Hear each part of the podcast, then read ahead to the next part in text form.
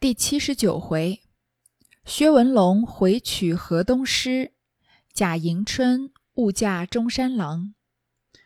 话说宝玉记完了晴雯，只听花影中有人声，倒唬了一跳，走出来细看，不是别人，却是林黛玉，满面含笑，口内说道：“好新奇的祭文，可与曹娥碑并传了。”宝玉听了，不觉红了脸，笑答道：“我想着世上这些祭文都过于熟烂了，所以改个新样。原不过是我一时的玩意，谁知又被你听见了。有什么大使不得的？何不改消改消？”黛玉道：“原稿在哪里？倒要细细一读，长篇大论，不知说的是什么。”只听见中间两句，什么“红绡帐里公子多情，黄土垄中女儿薄命”，这一联意思却好，只是“红绡帐里”未免熟烂些，放着现成真事，为什么不用？宝玉忙问：“什么现成的真事？”黛玉笑道：“咱们如今都系霞影纱湖的窗格，何不说？”茜纱窗下，公子多情呢。宝玉听了，不禁跌足笑道：“好极，是极！到底是你想得出，说得出，可知天下古今现成的好景妙事尽多，只是愚人蠢子说不出、想不出罢了。但只一件，虽然这一改新妙之极，但你居此则可，在我实不敢当。”说着，又连接说了一二十句不敢。黛玉笑道：“何妨？我的窗既可为你之窗，何必分析得如此生疏？古人异性陌路，尚然同肥马，依轻裘，避之而无憾。何况咱们？”宝玉笑道：“论交之道，不在肥马轻裘，即黄金白璧。”亦不当锱铢较量，倒是这唐突规格，万万使不得的。如今我索性将公子女儿改去，竟算是你累他的道妙。况且素日你又待他甚厚，故今宁可弃此一篇大文，万不可弃此茜纱新句。竟竟莫若改作茜纱窗下小姐多情，黄土垄中丫鬟薄命。如此一改，虽与我无涉，我也是切怀的。黛玉笑道：“她又不是我的丫头，何用此语？况且小姐丫鬟亦不典雅。等我的紫娟死了，我再如此说，还不算迟。”宝玉听了，忙笑道：“这是何苦又咒他？”黛玉笑道：“是你要咒的。”并不是我说的。宝玉道：“我又有了，这一改可妥当了。莫若说茜纱窗下我本无缘，黄土垄中清河薄命。”上一回我们说到，宝玉为晴雯迎完了芙蓉女儿蕾，那事实上是写给黛玉的。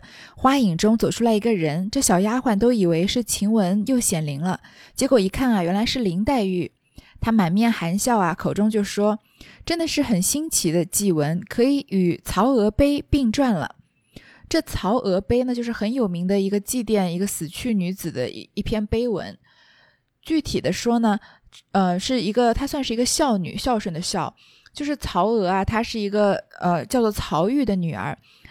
那曹玉呢，她可以有拥有一些艺术才能，可以边打击乐器边唱歌，而且还能合着曲调啊，在祭祀舞。”仪式上面舞蹈，所以在有一年端午节的时候，大家正在民俗要祭祀朝神的日子呢，迎神的这个船队就由这个曹禺指挥。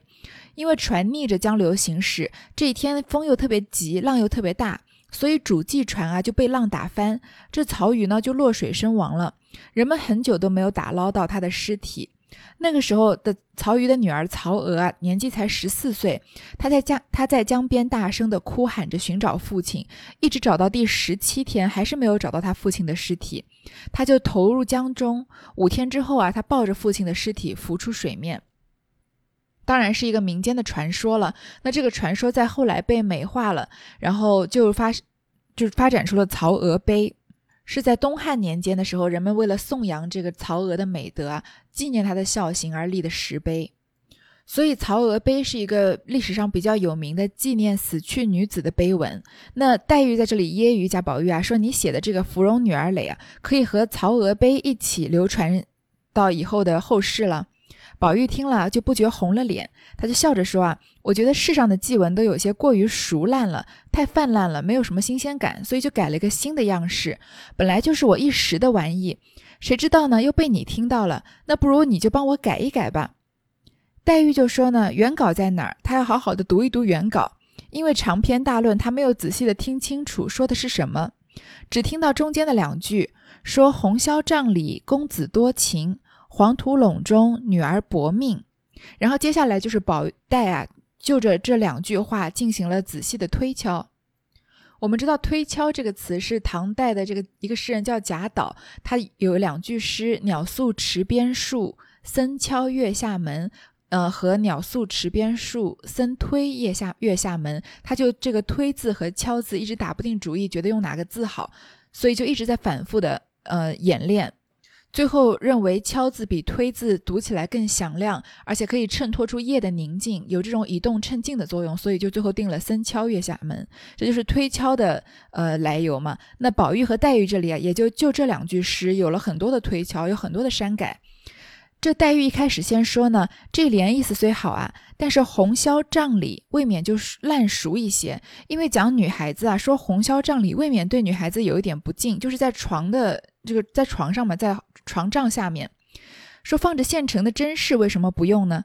宝玉就说什么针饰？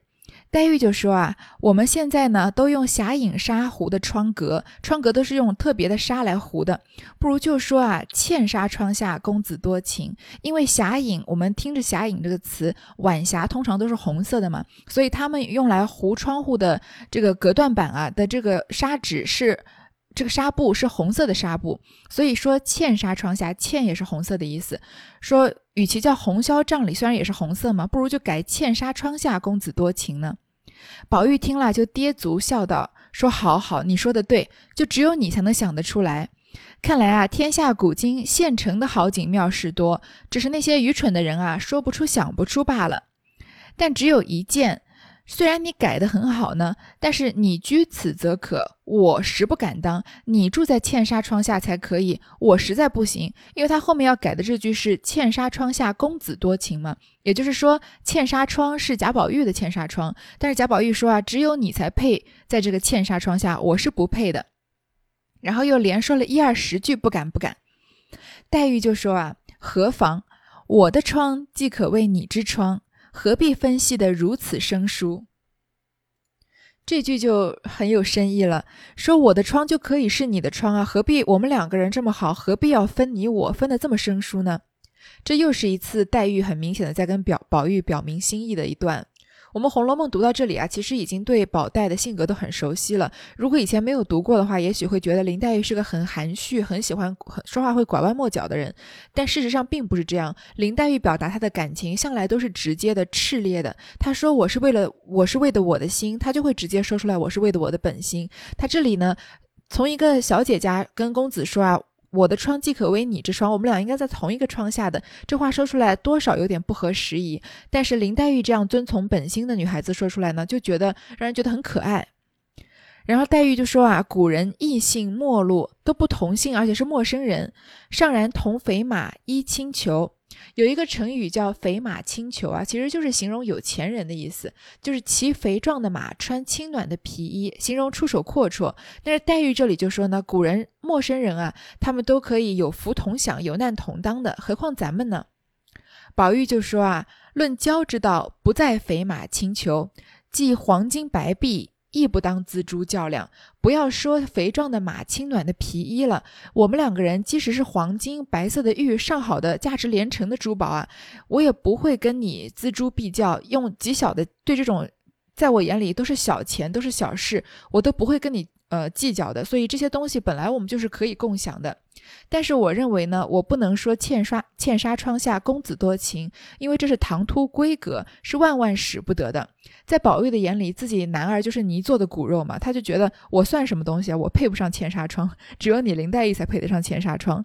说索性啊，我就把公子和女儿都改去，这芙蓉女儿垒啊，也不要说是我写给他的了，就算是你写给他的。而且你平日啊又待他甚厚，你跟他关系又特别好，所以呢就假装是你写了这么长这么大一篇文章，千万不能把“欠杀”两个字给弃掉。他的意思就是说，黛玉，你既然想到了“茜纱窗下公子多情”啊，那我就要把它改成“茜纱窗下小姐多情”。就因为黛玉写了说了“茜纱窗下”四个字，我这一整篇累文，贾宝玉我就送你了，我就送给林黛玉了。因为我就觉得以林黛以你林黛玉的角度来写啊，更加合适一些。因为我是不配茜纱窗下的，而这句又一定要留下来。而且你跟他的关系和我跟他的关系是一样亲厚的，所以。呃，晴雯是我的丫鬟，也就相当于是你的丫鬟，那就当做这篇《芙蓉女儿诔》是你写给她的吧。说这么一改啊，虽然跟我没有关系，但我也心满意足了。所以你看，在贾宝玉心中，他其实对于这种名利上的东西根本觉得很无所谓，他甚至连这个基本的版权意识也没有。要是我们就是比如说花了很花了很大的心血写出来的一篇文章被人抄袭了，肯定是嗯，不管是告上法庭，还是要把。把这个作者曝光，肯定是要采取一些手段的，对吧？但是在贾宝玉心中啊，“茜纱窗下”这四个字就足够把这一整篇《芙蓉女儿诔》给黛玉了。当然，这不是说版权意识不重要，版权意识在我们现在是一个非常重要的，呃，人 作者的一项基本权利。嗯，我这里是说三百年前以贾宝玉的心态来说，觉得我觉得也是很美的。就因为黛玉给了他“茜纱窗下”这四个字，所以这篇累文我都要送给林黛玉。黛玉就笑着说：“啊，这晴雯又不是我的丫头，我你怎么能说茜纱窗下小姐多情呢？而且小姐丫鬟啊，并不典雅，就是把这个小姐丫鬟这四个字直接用在文章里面，听起来也不雅致。说等我的紫娟死了，我再如此说，还不算迟。这黛玉听起来好像是在咒紫娟啊，其实她是在害羞。”为什么呢？因为如果说晴雯也算是林黛玉的丫鬟的话，就说就说明宝玉和黛玉共用丫鬟。那什么样的情况下才能共用丫鬟呢？那当然是像贾琏和王熙凤这样夫妻的情分，然后平儿会才会听他们两个人任何一个人的使唤，对吗？所以黛宝玉这么说啊，好像有另外一层意思，就是说我这篇《芙蓉女儿诔》算你是算是你黛玉写给晴雯的。那黛玉有什么角度来纪念晴雯呢？晴雯又不是黛玉的丫鬟，对吧？所以黛玉这里有点害羞了，说等我们家紫娟死了，我再这么说。宝玉听了就赶快笑着说：“你又何苦咒她呢？”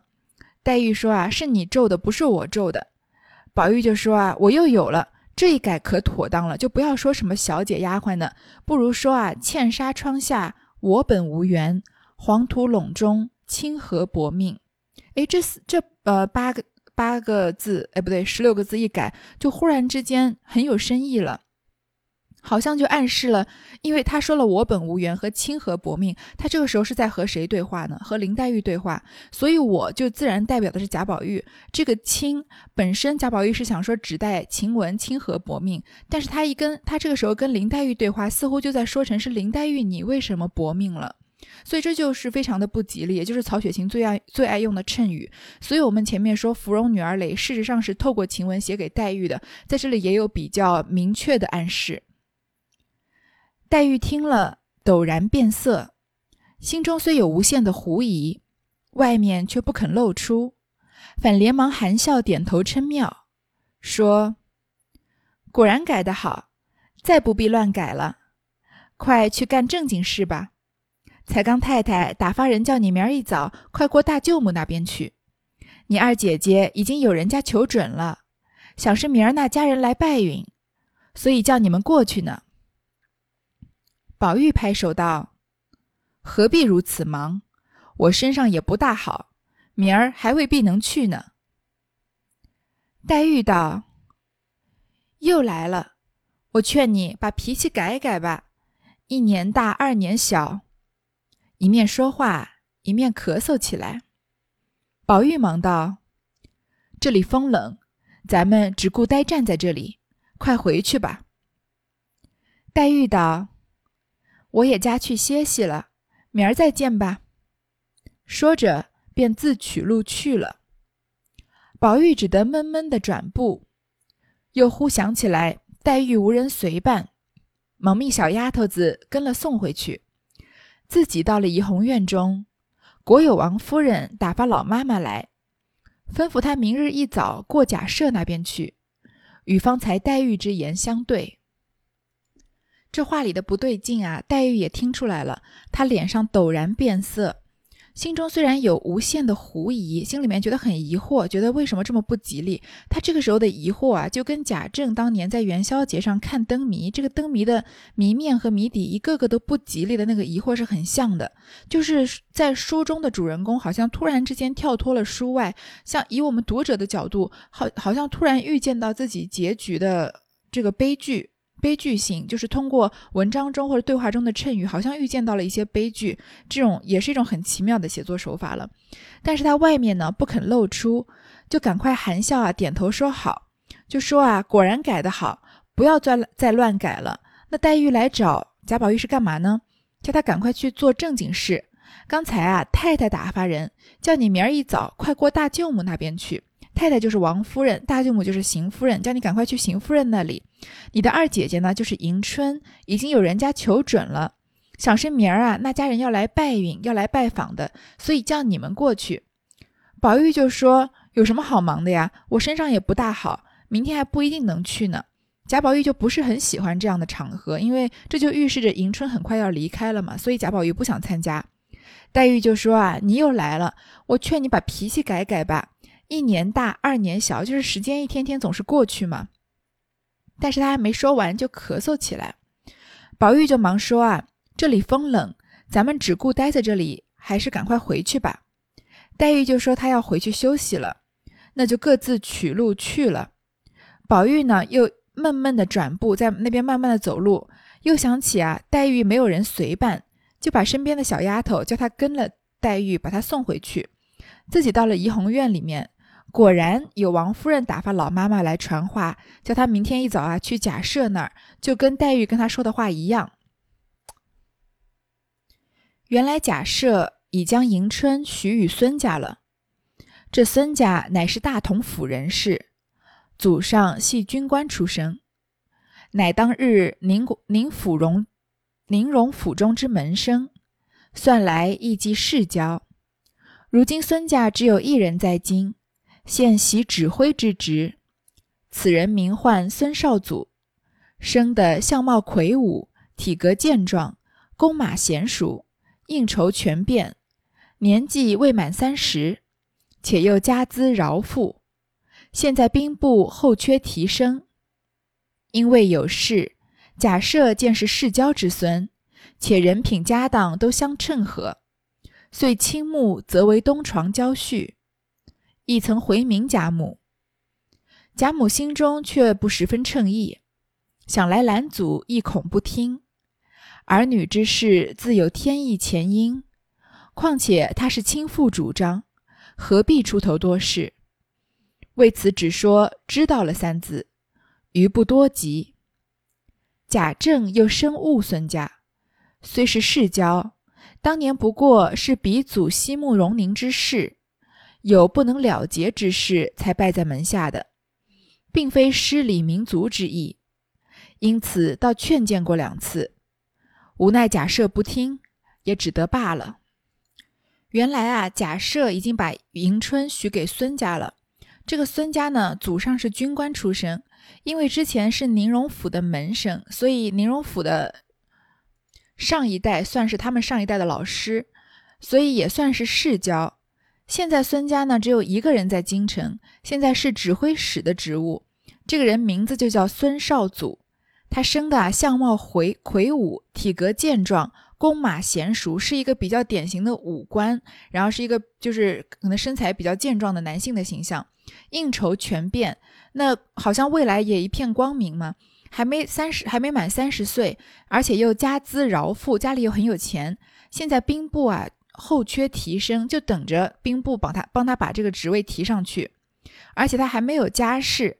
假设看到他是世交的孙子啊，而且人品家当都很称和，就把孙少祖择为东床东床交婿。东床交婿，现在有一个成语叫东床快婿啊，是指为人豁达、才能很出众的女婿。那他其实是有个典故，是王羲之的故事，我们就不具体的说了。就是现在假设就选了孙少祖为他的这个女婿。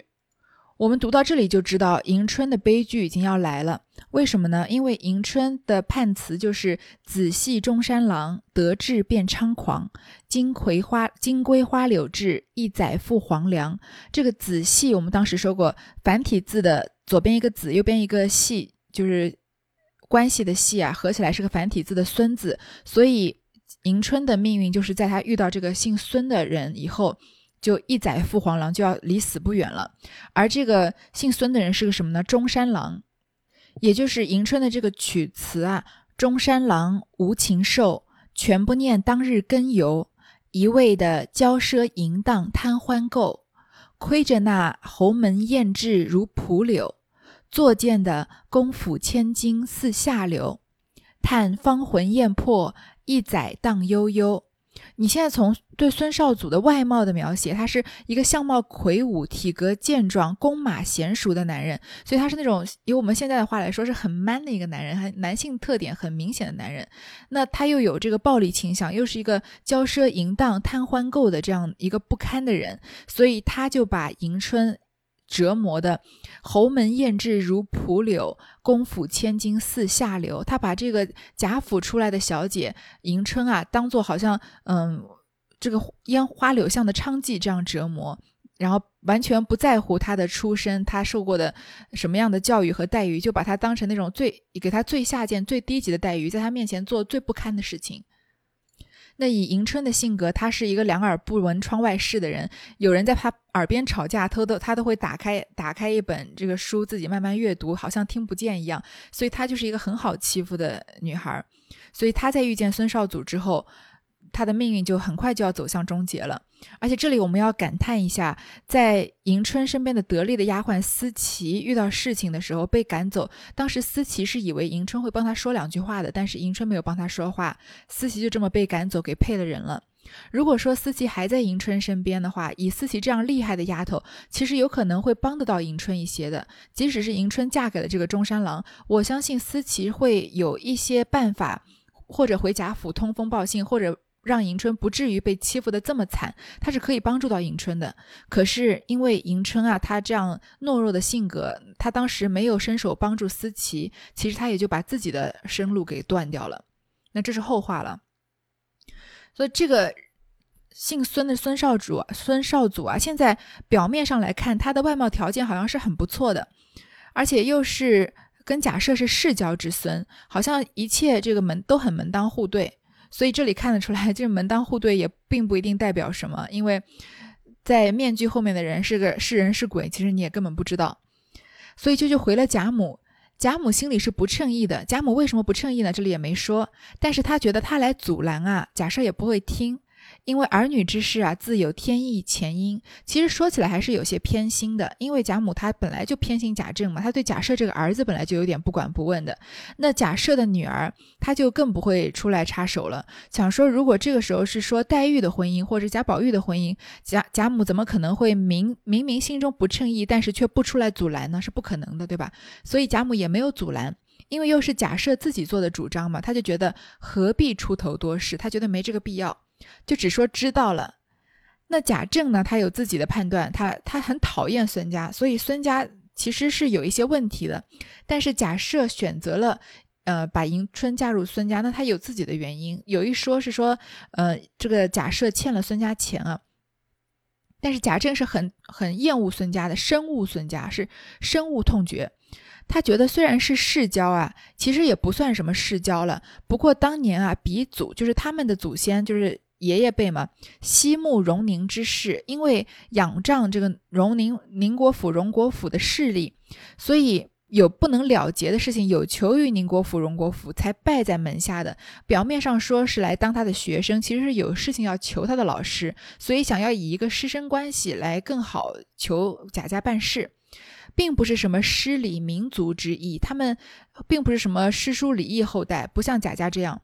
因此啊，他劝谏过两次，倒是劝过贾赦两回，但是贾赦不听，所以也没办法。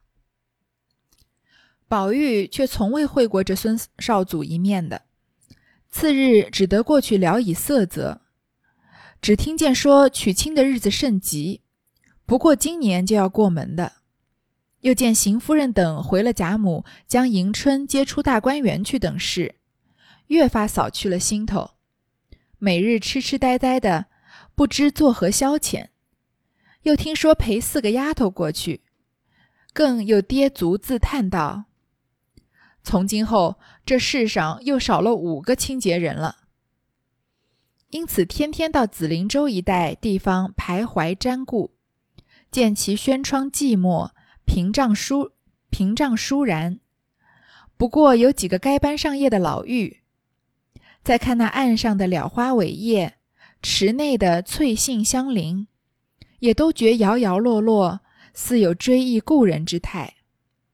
迥非素常沉艳斗色之比，既领略得如此寥落凄惨之景，是以情不自禁，乃信口吟成一歌曰：“池塘一夜秋风冷，吹散枝荷，吹散芰荷红玉影。蓼花林叶不胜愁，众露繁霜压仙梗。”不闹永昼敲棋声，燕泥点点污其屏。古人惜别怜朋友，况我今当手足情。贾宝玉并不知道孙少祖这个人好还是不好，他从来没见过他。他第二天只好去见一面，聊以色泽，搪塞一下。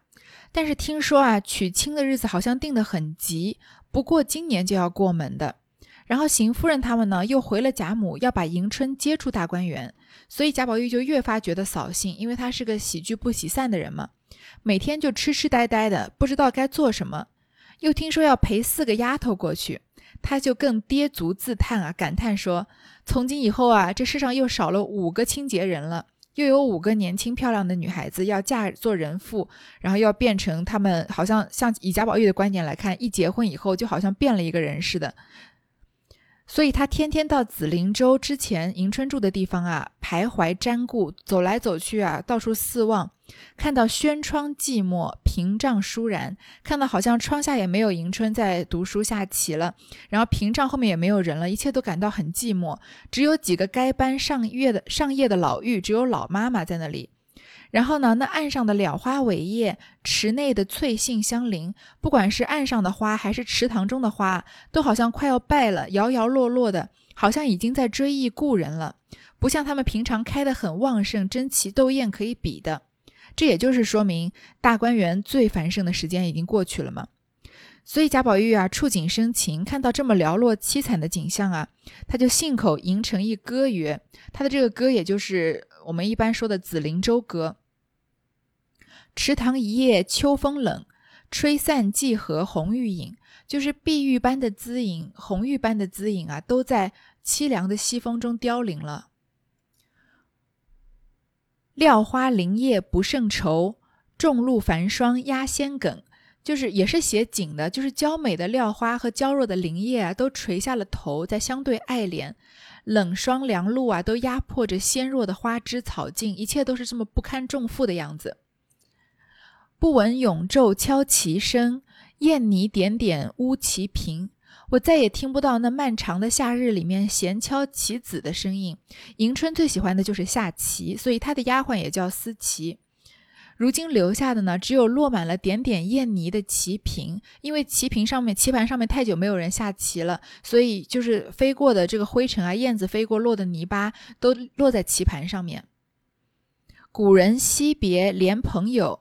况我今当手足情，古人为友人的离去都要深深惜别，何况我感受的是姐弟的生死离别之情呢？这一首《紫菱洲歌》啊，随信口吟沉的，没有什么特别深的意思，也不算是什么特别好的佳作，也就但是也就感叹了贾宝玉在这里就觉得他是跟迎春要见到最后一面，或者这就是贾宝玉在跟迎春的告别。他即使虽然没有当面跟迎春呃告别，他这一段是在紫菱洲迎春曾经住过的地方吟成的这首歌，也就很好的反映贾宝玉和迎春这样手足离别的心情了。其实我们也要在贾宝玉的这首《紫菱洲歌》中啊，跟迎春做一做一个小小的道别。因为接下来的两回呢，虽然这回的回目是薛文龙回娶河东狮，贾迎春误嫁中山狼啊，但是对于迎春在后面，呃，孙家的这个遭遇啊，没有什么直接的描写，所以我们其实，在八十回以内的内容，没有办法知道迎春是以怎么样的。心情度过他人生中最后的一段时间，我们只能在贾宝玉的这首《紫菱洲歌》之中啊，跟这跟这个傻傻的、有点懦弱、有点木讷，但是其实心地还是很善良的这个迎春要告别了。好，这段就先读到这儿。